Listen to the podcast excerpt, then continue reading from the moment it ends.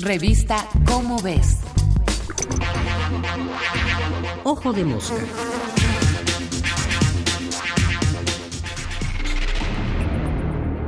Ciencia y plagio. La palabra plagio significa robo, fraude. El diccionario de la Real Academia lo define como copiar en lo sustancial obras ajenas dándolas como propias. No es casual que en muchos países de América Latina signifique también secuestrar a alguien. El concepto es importante en las artes, donde la originalidad es una de las cualidades que ayudan a definir una gran obra. Un artista que innova, que propone nuevas formas de creación, adquiere fama y reputación. Uno que solo copia innovaciones de otros no pasará de ser visto como un imitador, un mediocre.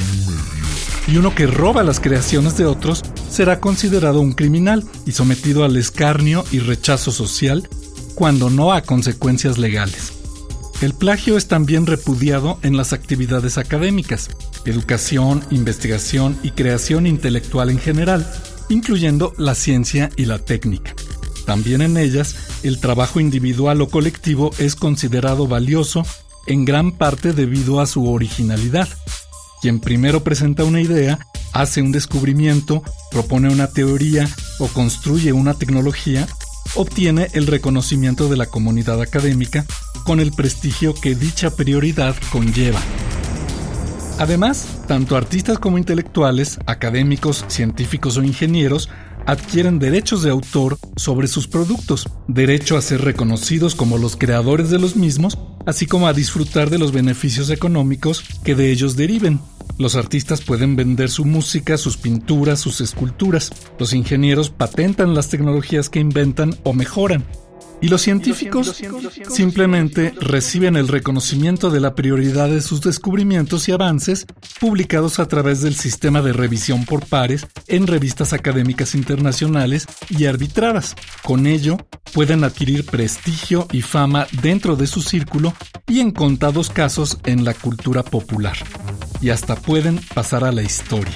Pero mucho más importante, de dicho reconocimiento depende el sistema de evaluación académica que juzga el desempeño de los científicos en las universidades e institutos donde laboran y que repercute no solo en sus sueldos, sino en los fondos que reciben para poder hacer más y mejor investigación. Curiosamente, ese mismo sistema de evaluación por pares y la naturaleza pública del conocimiento científico sirve también como defensa contra el plagio en ciencia.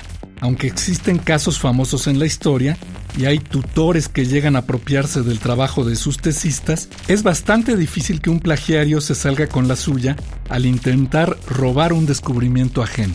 Pero no olvidemos que los científicos se forman en escuelas y universidades igual que todos los profesionistas. Y es en la educación donde el plagio resulta un grave problema.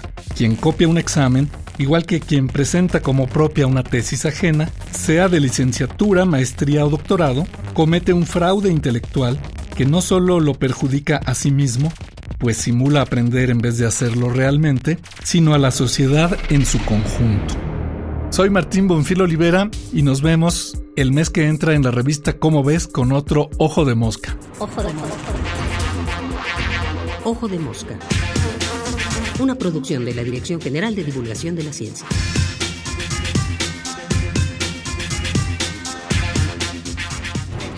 Revista Cómo ves.